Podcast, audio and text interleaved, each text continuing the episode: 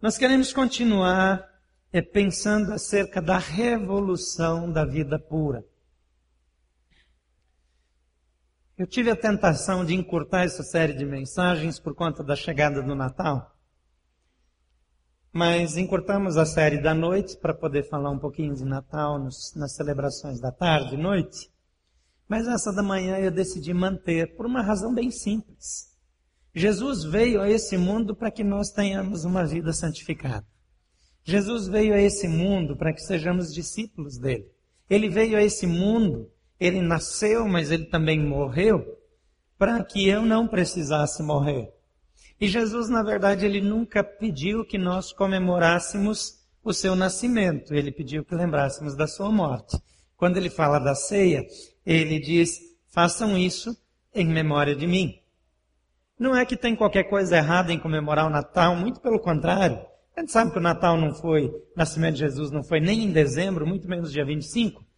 Mas nós aproveitamos essa oportunidade que as pessoas estão um pouco mais abertas para evangelizar, para compartilhar o amor de Jesus e celebrar o nascimento, a chegada do Messias, o Salvador, é uma prática tão saudável. Se a gente comemora o nosso aniversário, que diante do nascimento de Jesus eh, nem é tão importante, imagina o nascimento do Salvador. Então, a despeito da data, nós comemoramos sim, nós lembramos sim, nós festejamos, mas é importante lembrar por que ele veio.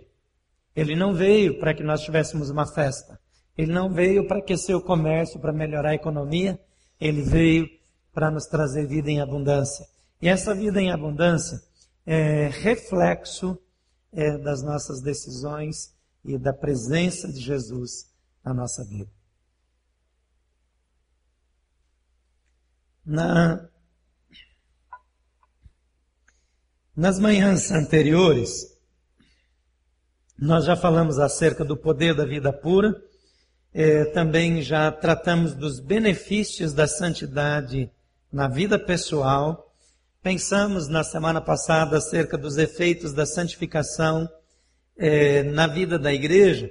E hoje nós queremos pensar sobre o impacto de uma vida santificada na sociedade. Quando a igreja de Jesus vive as verdades do Evangelho, quando nós de fato temos um compromisso com o Jesus que nasceu, que veio a esse mundo, aquilo que nós vivemos afeta as pessoas ao nosso redor. Assim como o pecado afeta as pessoas ao redor, quando um marido trai a esposa, quando uma esposa trai o marido, isso prejudica a família, prejudica os filhos, prejudica os familiares. É quando alguém peca na igreja, a igreja fica adoecida. Às vezes alguém, membro da igreja, diz: Eu não tenho que dar satisfação para ninguém, porque a vida é minha, eu só presto contas a Deus. Está equivocado. A Bíblia diz que quando tem um membro doente, o corpo todo padece. Quando tem um membro ferido, o corpo todo padece. Então a sua vida pessoal é assunto nosso. O seu pecado pessoal é assunto da igreja toda. O corpo não vai bem quando um dos membros está enfermo. O corpo vai mal quando um dos membros tem uma doença espiritual. Seja maledicência, seja um pecado moral, sexual, seja é, desonestidade, corrupção, mentira. Deus vê a igreja como corpo de Cristo, mas a Bíblia deixa claro que quando um dos membros está é, enfermo, o corpo padece. Então você precisa santificar por causa da sua vida, mas você também precisa se santificar porque, quer você queira ou não, o seu pecado afeta a vida de todos nós. Nós sentimos o reflexo, embora que não saibamos de onde vem. Você já teve uma dor não identificada no seu corpo? É assim. Há uma dor, há uma ferida, há, há alguma coisa que nos impede de nos movermos adequadamente. Quando a sua vida não reflete a glória de Deus. Por isso nós estamos pensando em santificação. Porque precisamos mudar. Se tem amargura, se tem falta de perdão, se tem uma prisão a experiências ruins do passado, a nossa eh, paralisia impede que a igreja cumpra o seu papel na comunidade, na sociedade. Então, quando a igreja tem uma vida santificada, o mundo muda. Olhar para a igreja de Jesus significa olhar para a sociedade. Sabe por quê? Porque o impacto da influência, o ministério de uma igreja, a dimensão do ministério de uma igreja não se mede pela, pelo número dos seus membros. A dimensão do ministério de uma igreja não se mede pelo ajuntamento ou pelos ajuntamentos que essa igreja promove. A dimensão do ministério de uma igreja é medido pelas pessoas que são servidas pelos membros da igreja. A dimensão do ministério de uma igreja é medido, é estabelecido pelo impacto que cada um de nós causa na sociedade. E Deus nos chamou para impactar o mundo. Deus nos chamou para mudar a história. Eu gostaria que você abrisse comigo a sua Bíblia lá em Mateus capítulo 5, versículo 13 até o versículo 16. Mateus capítulo 5, de 13 a 16. O texto diz o seguinte: Vocês são o sal da terra, mas se o sal perder o seu sabor, como restaurá-lo? não servirá para nada, exceto para ser jogado fora e pisado pelos homens. Vocês são a luz do mundo. Não se pode esconder uma cidade construída sobre um monte. E também ninguém acende uma candeia e coloca debaixo de uma vasilha. Ao contrário, coloca no lugar apropriado e assim ilumina todos os que estão na casa. Assim, brilhe a luz de vocês diante dos homens, para que vejam as suas boas obras e glorifiquem ao Pai de vocês que está nos céus. É interessante que a Bíblia está dizendo que a nossa função, aquilo que nós somos, se manifesta na sociedade. Aquilo que você é se reflete na sua casa, na sua família, na igreja, mas através da igreja, na sociedade, na comunidade. Especializar as nossas celebrações, ter lindas apresentações, é, é melhorar os nossos programas, vai ajudar o nosso treinamento, o nosso crescimento, o nosso desenvolvimento pessoal. Mas não é isso que impacta a sociedade. O que impacta a sociedade é a minha vida, é aquilo que eu sou, é aquilo que você é. Aquilo que você é precisa ser um memorial, precisa ser um monumento que glorifica a Deus na sociedade. Não adianta nada a igreja se articular politicamente para fazer uma praça da Bíblia, para ter um monumento que, que, que rememora os valores cristãos. O que a sociedade precisa ver é a sua vida refletindo a glória de Jesus. A minha vida refletindo a glória de Jesus. Isso muda a história. Isso traz uma realidade nova. Eu gostaria de descrever com base nesse texto algumas características de uma igreja que impacta e abençoa a comunidade. Uma igreja que de fato faz diferença. Em primeiro lugar, anote aí, se você tem o seu esboço, que essa igreja, ela preserva os valores do reino a despeito das pressões. Existem pressões para contagiar, existem pressões para baixar o padrão, existem pressões para nos tornarmos cada vez mais parecidos com o mundo, com a sociedade, é, é de nivelarmos por baixo. Há algum tempo atrás, na busca por uma é, adequação, vocês sabem que quando nós compramos essa propriedade, nós compramos com base numa lei do GDF, que diz que as igrejas podem se estabelecer em qualquer local do Distrito Federal a despeito das áreas de zoneamento. Tem uma lei válida que diz isso. Mas essa lei, por alguma razão, ela não é respeitada como deveria. As autoridades, o governo, ele trata como se essa lei não existisse. Então, para evitar conflito, para evitar que houvesse um movimento para revogar essa lei, nós tentamos, pelas maneiras legais, é, trazer essa regularização é, é, para dentro do, do uso desse espaço sem criar confronto. Nesse esforço, é, chegou até nós alguém oferecendo-se para ajudar a mudar a realidade. É, não, nós temos como organizar, como regularizar tudo, e a gente faz isso em 30, 40 dias, e a coisa estava indo muito bem. Até que num determinado momento da conversa, a pessoa disse: tem uma taxa de sucesso, tem uma taxa que a gente cobra, eh, se der tudo certo, vocês vão precisar pagar um valor X.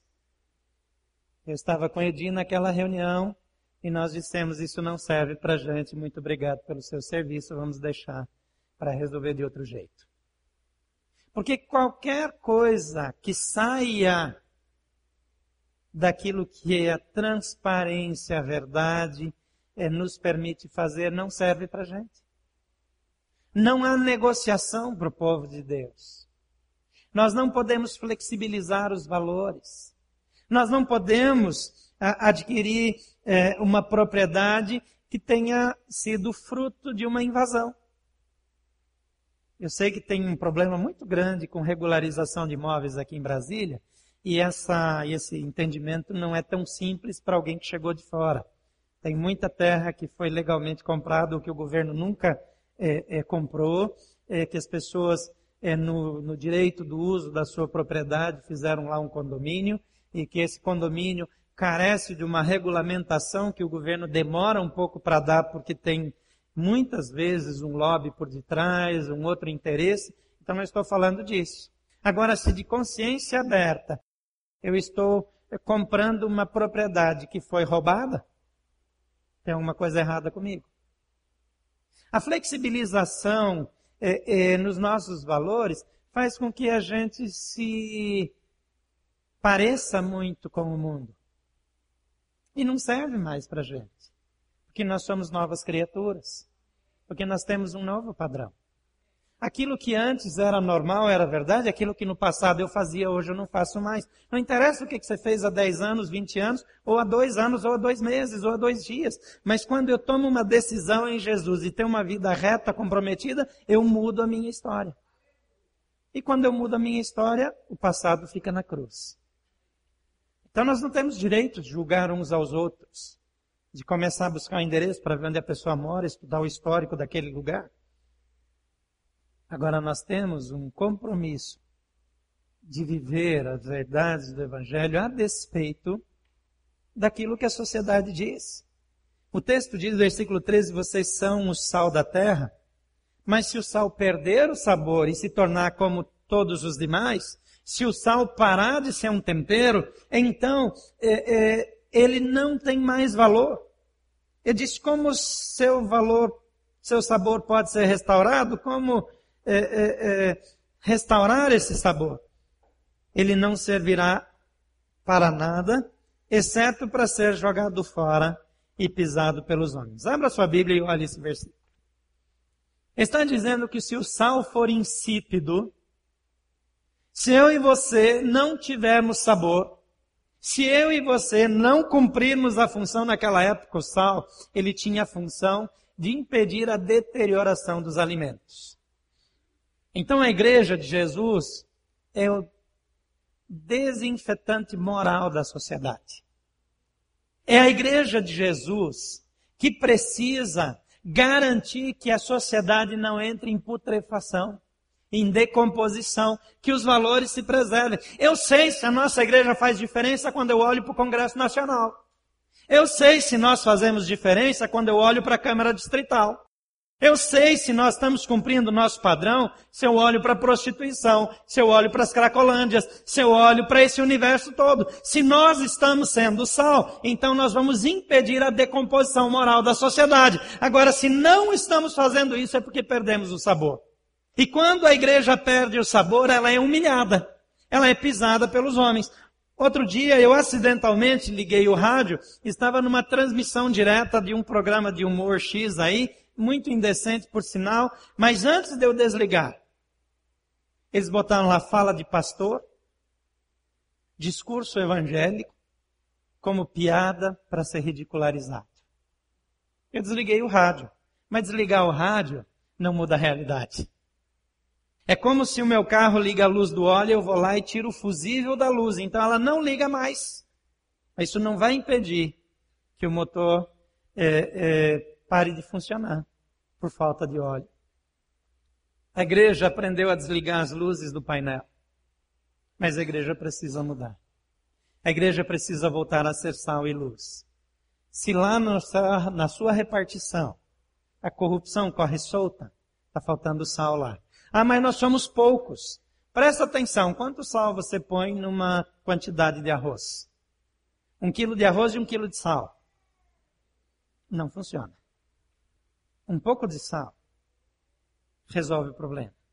Então você é sal suficiente.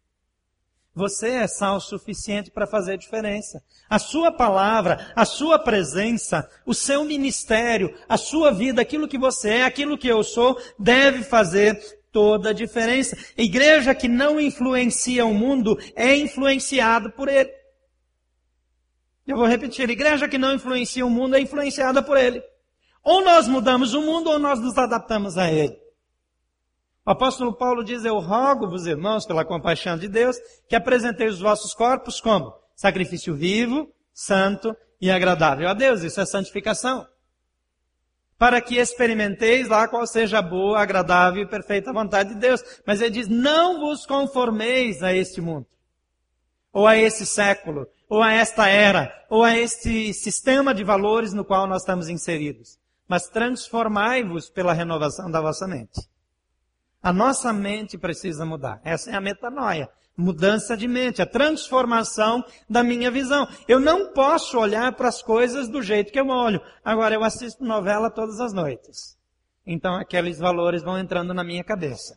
Eu assisto esses programas de humor, baixíssimo escalão, com piadas indecentes, e, e, e isso vai entrando na minha cabeça. E com o tempo, é isso que eu sou. É assim que eu penso. Então eu preciso transformar a minha mente. Eu preciso me readequar, eu preciso me readaptar. Então essa verdade que o evangelho manifesta é que nós precisamos ser agentes de transformação da sociedade. Você é um agente de transformação? Em segundo lugar, anote aí, essa igreja que impacta a sociedade, ela anuncia o evangelho ativa e eficazmente já nos conhecem por nossas posições em relação à homossexualidade. Já nos conhecem pelas nossas posições em relação ao aborto. Mas a igreja é mais conhecida por aquilo que ela é contra do que aquilo que ela vive. Já percebeu? A igreja é mais conhecida por aquilo que ela combate do que por aquilo que ela anuncia. interessante que nós não fomos chamados para combater, nós fomos chamados para contagiar de alguma maneira nós perdemos o foco. Então nós nos posicionamos contra, contra como que para acalmar nossa consciência, porque nós não estamos contagiando. Nós lutamos contra projetos de lei, mas não propomos projetos de lei. Nós precisamos chegar antes, nós precisamos ser os que propõem as PLs, os que pegam as assinaturas, sugerindo coisas que vão melhorar a vida da nação. Nós precisamos estar à frente. Mas nós nos unimos para criar o dia do evangélico. Como se ter o dia do evangélico fizesse de nós pessoas mais reconhecidas. No dia do evangelho houve mais críticas, mais gente jogando pedra do que elogiando. Eu não estou dizendo que quem fez isso está errado, eu não estou perdendo tempo para criticar essas coisas, mas eu quero dizer que nós fomos chamados para mais do que isso. Nós somos chamados para ser sal e luz.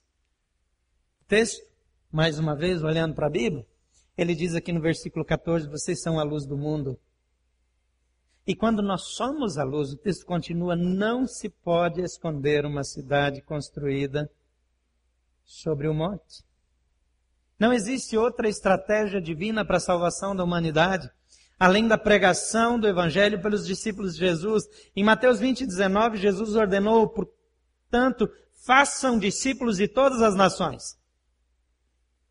Aqui em Mateus 5, Jesus está dizendo aos discípulos que este evangelho é anunciado por aquilo daquilo, por meio daquilo que eles são.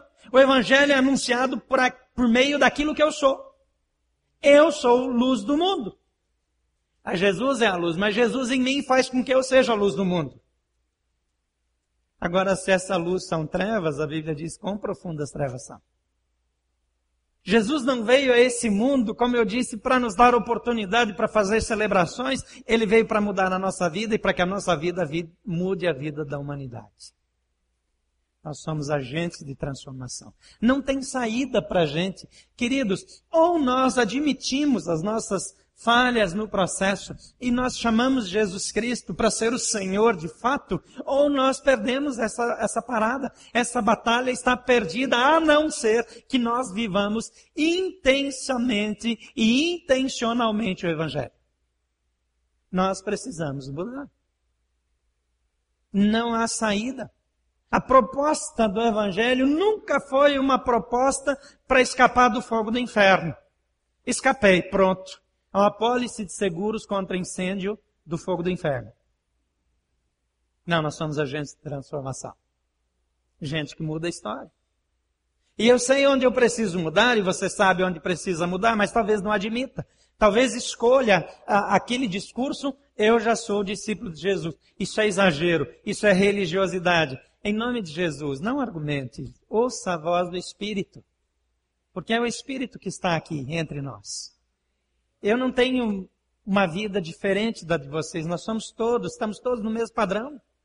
Todos precisamos de ajustes. Todos precisamos adaptar a nossa vida àquilo que o Evangelho propõe. Por melhores que sejamos. Vamos continuar crescendo. Vamos continuar nos desenvolvendo. Vamos continuar a caminhada. O impacto dos discípulos e da igreja, como eu já falei, é efeito, é consequência. A igreja da medida, ela, a, a igreja precisa ser medida pelo seu impacto, pela maneira como ela traz luz, como a presença da igreja evidencia que os valores estão distorcidos. Algum tempo atrás, se alguém praticasse um aborto, escondia de tudo e de todos. Não admitia nem sob tortura. Hoje as pessoas vão para a televisão defender o direito ao aborto. O que é que mudou? Os valores mudaram. Os valores estão mudando. Antigamente a promiscuidade sexual era motivo de vergonha. Hoje é motivo de orgulho. Conquistou uma pessoa mais bonita, mais famosa. Trocou a esposa, trocou o marido. Não tem mais impacto negativo. Porque falta impacto da luz de Jesus por meio da igreja. A igreja que impacta a sociedade, ela também, em terceiro lugar, contagia e depura a sociedade naturalmente. Eu não estou falando de marcha para Jesus, embora eu não seja contra. Eu não estou falando de manifestos públicos. O texto está dizendo, veja lá no versículo 15, e também ninguém acende uma candeia e a coloca debaixo de uma vasilha, pelo contrário, coloca num lugar apropriado e assim ilumina todos os que estão na casa. Se nós não tivéssemos luz elétrica aqui, então seria interessante pendurar algumas lamparinas dessas nesses ferros que sustentam o nosso telhado. Porque se elas estiverem num lugar alto, então a luz vai se espalhar. Agora, se a gente colocar embaixo de um pote, a luz some. O efeito colateral da presença de Jesus na minha vida é trazer luz para as trevas. E essa luz denuncia a maldade naturalmente, muda a realidade naturalmente, faz com que as pessoas olhem para mim, para você e digam: é, eu preciso mudar. Eu preciso ser diferente. Eu preciso de uma atitude nova. Eu preciso mudar os meus valores. Isso é um efeito colateral a Bíblia diz em determinado lugar: estejam prontos para responder com mansidão a todos quantos vos perguntarem a razão da esperança que há em vós. Quando nós estávamos voltando de uma fatídica viagem para a Austrália, é, o avião fazendo um mergulho na Cordilheira dos Andes, que nos deixou com alguns segundos de convicção que a nossa formatura tinha chegado, a colação de grau estava chegando. É, depois, várias paradas no caminho, um voo terrível, um, avi um avião que parecia mais um avião do século passado. E quando nós voltamos com voo melhor, paramos de novo na Argentina, sem perspectiva de quando voltaríamos para o Brasil. Ficamos lá esperando embarcaram na primeira classe e nós, meros mortais, ficamos é, num hotel bem ruim para ficar lá mal acomodados, esperando ver o que iria acontecer. Enquanto tentávamos conseguir informações, eu estava lá conversando é, com os agentes lá da, da companhia aérea e ajudando algumas pessoas que estavam ali perto. E num determinado momento, uma pessoa que estava muito irritada, explosiva, estava explicando, passando os dados para ela, é dizer, eu, eu queria entender de onde vem essa sua tranquilidade. Como é que você consegue ficar tranquilo, é, ter tanta paz, olhar para isso de maneira tão simples no meio de tudo isso? Eu me lembrei, a razão da esperança que está em vós. As pessoas estão perguntando isso para a gente. As pessoas estão olhando para nós dizendo: o que, é que tem em você? Por que, é que a sua vida é desse jeito? Como é que você, no meio de uma situação dessas, consegue estar tranquilo? Interessante foi que o rapaz perguntou isso meio em público, assim. Tinha uma, umas 20 pessoas perto. É claro que eu não podia perder a oportunidade de responder para as 20 pessoas que estavam ali, ficou todo mundo olhando. Mas muitas vezes, ninguém vê nada, nós somos aquele que está tumultuando. Nós somos aquele que está reclamando, gritando mais alto. Então nós precisamos ser a luz envolve as pessoas de uma maneira natural. É claro que eu sou a favor de fazer alto de Páscoa para evangelizar. Eu pretendo que esse evento tome a esplanada e seja um evento oficial é, da cidade em pouco tempo. Agora deixa eu dizer uma coisa para você. Nós não deveríamos precisar de alto de Páscoa. Nós não deveríamos precisar de nada disso. Porque o efeito deveria ser a nossa própria vida. Por aquilo que eu sou, as pessoas vêm a Jesus. E a cada dia, diz lá em Atos, lhes acrescentava o Senhor aqueles que iam sendo salvos. Cada dia, não é cada domingo. Não é cada celebração de tarde e noite. É cada dia. Então isso só é possível através da minha vida e da sua vida. Amém? Vamos adiante. Em quarto lugar, essa igreja que impacta a sociedade, ela promove a glória de Deus é por meio das suas ações. Em Mateus 5,16 diz assim: Brilhe a luz de vocês diante dos homens, para que vejam as suas boas obras e glorifiquem ao Pai de vocês que está nos céus. Hoje, mais do que nunca, a sociedade precisa ver boas obras. Quando nós estamos dizendo, você pode ajudar com um presente para uma criança da Cristolândia, uma criança que eventualmente vai evitar de entrar no crack, nós estamos fazendo boas obras. Tem uma campanha que nós vamos fazer oportunamente que eu vivi, foi a melhor experiência da minha vida, eu vou tentar adaptar ela para a nossa igreja. Chama 40 dias de comunidade. 40 dias em que a igreja sai do seu dia a dia e entra na comunidade para fazer o bem, para ajudar pessoas, para fazer coisas que não faz todos os dias. Para chegar num bairro pobre, pintar todas as casas e arrumar todas as ruas. Ou chegar é, é, numa favela, num lugar abandonado e fazer diferença. Ou chegar num, numa é, é fila de atendimento público onde as pessoas estão lá desanimadas porque de novo não conseguiram é, é, ser atendidas e levar esperança e levar apoio, de alguma maneira fazer o bem. Aqui em Brasília a gente não tem esse problema. Se você passar numa faixa de segurança, você passa relativamente em segurança mesmo. Mas em algumas cidades o bem que precisava ser feito é ajudar pessoas idosas e pessoas com deficiência visual a atravessar uma rua perigosa. Quando a igreja faz boas obras, quando a igreja se importa, quando a igreja serve a sociedade, não é impressionar quem não precisa, é abençoar quem necessita. Quando a igreja sai e, e oferece serenatas para as pessoas. Eu gosto desse movimento, porque nós ficarmos aqui dentro cantando e, e, e adorando e, promovendo a alegria conjunta, faz pouco. Mas quando a gente vai na casa de alguém que está em depressão e alguém que perdeu a esperança, no ano passado foram 60, espero que esse ano sejam 80. Quem é a pessoa que você pode abençoar, dando esse presente de Natal, levando a mensagem do Evangelho? Iniciativas como esse CD card que você pode dar para os seus amigos, clientes, etc. Uma serenata de Natal, você está levando a mensagem do Evangelho. Os nossos grupos nessa época saem e não ficam só aqui, vão para o pier, vão para o shopping, vão para os outros lugares espalhar o amor de Jesus, essa presença da igreja no mundo. Agora, ainda mais impactante é quando nós estamos transformando uma realidade social. Quando nós estamos lá num lugar onde tem desesperança e nós levamos esperança. O Evangelho diz que nós precisamos ser essa luz que brilha. E as pessoas vão olhar e vão ver as obras. Que boas obras! As boas obras não salvam, mas elas testemunham. As boas obras não garantem um crédito para a gente com Deus, mas garantem um crédito com a sociedade. E as pessoas vão olhar e vão dizer: por que, é que vocês estão fazendo isso?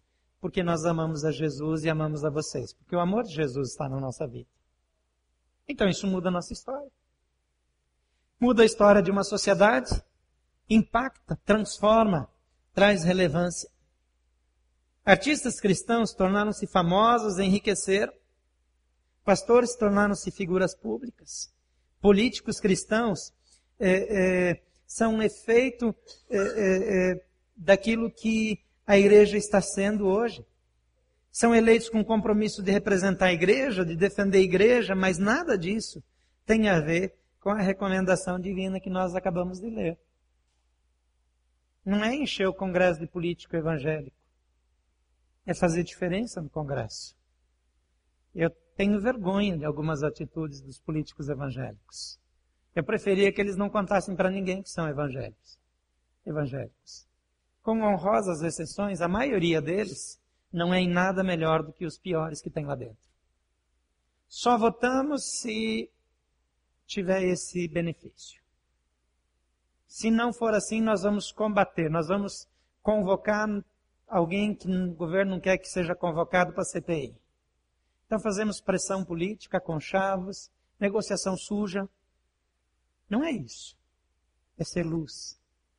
Mesmo que você seja um funcionário, um servidor, você é luz. E esse evangelismo é natural, é contínuo, é diário, faz diferença. Deixe a sua luz brilhar diante dos homens, para que eles vejam as suas boas obras e não glorifiquem a igreja, mas glorifiquem ao Pai de vocês que está nos céus. Porque às vezes a gente fica brigando qual é a igreja que é maior, qual é a igreja que é mais relevante, qual é a igreja que tem mais brilho. Bobagem, não vale nada. Essa glória é vã, passageira, ela murcha como a relva do campo. Mas a glória de Deus, a igreja precisa produzir glória para Deus. Nós devemos nos unir às outras igrejas. igreja não é lugar de criticar as outras igrejas. Nunca critique aquilo que Deus está abençoando. Aqui é lugar de abençoar, é lugar de propagar, é lugar de unir esforços para que o mundo veja as nossas obras e glorifique a Deus. Deus precisa ser glorificado. Se desejamos viver aquilo que Jesus espera da nossa igreja, devemos preservar os valores do reino e, a despeito das pressões, anunciar o Evangelho ativa e eficazmente influenciar e melhorar a sociedade por meio da nossa presença e promover a glória de Deus e não a pró nossa própria glória. Em 1 João, capítulo 2, versículo 8 diz: "No entanto, eles escrevam um mandamento novo, o qual é verdadeiro nele e em vocês, pois as trevas estão se dissipando e já brilha a verdadeira luz." E essa verdadeira luz brilha através da minha vida e da sua vida. 1 Pedro 2,9 diz: Vocês, porém, são geração eleita, sacerdócio real, nação santa, povo exclusivo de Deus, para anunciar as grandezas daquele que os chamou das trevas para a sua maravilhosa luz.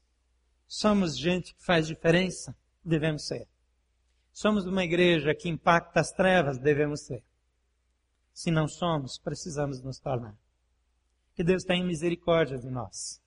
Que Deus nos ajude na nossa caminhada. Que Deus nos faça avançar e levar a sua luz a todas as pessoas. Amém? Quero orar com você. Na minha vida e na sua, existem ajustes que precisam ser feitos. Então, por favor, feche seus olhos e faça uma oração mais ou menos como essa. Diga, Espírito Santo de Deus, me ajude a ver onde eu preciso promover ajustes. Me ajuda a entender aquilo que eu preciso mudar. Me ajuda a mudar a realidade da minha vida e, por meio da minha vida, a realidade da sociedade. O Espírito de Deus está aqui, ele vai conduzi-lo. Ainda existem ajustes. Diga, Senhor, me mostra que eu estou pronto a fazê-los. Estou disposto a levantar dessa cadeira e caminhar segundo a tua vontade, todos os dias da minha vida. Pai querido, ouve a nossa oração nessa manhã. Teus filhos tua igreja está dizendo: vem sobre nós. Vem com teu espírito e muda a nossa vida, muda a nossa realidade. Leva-nos a ser, viver e fazer mais. Leva-nos a produzir glória para o nome do nosso Deus. Pai, tem misericórdia de nós. Não nos rejeita devido às nossas fraquezas, nossos tropeços, nossas inconstâncias. Mas por tua graça e misericórdia, Leva-nos a viver a realidade do teu evangelho, para a glória do teu nome. Em nome de Jesus. Amém.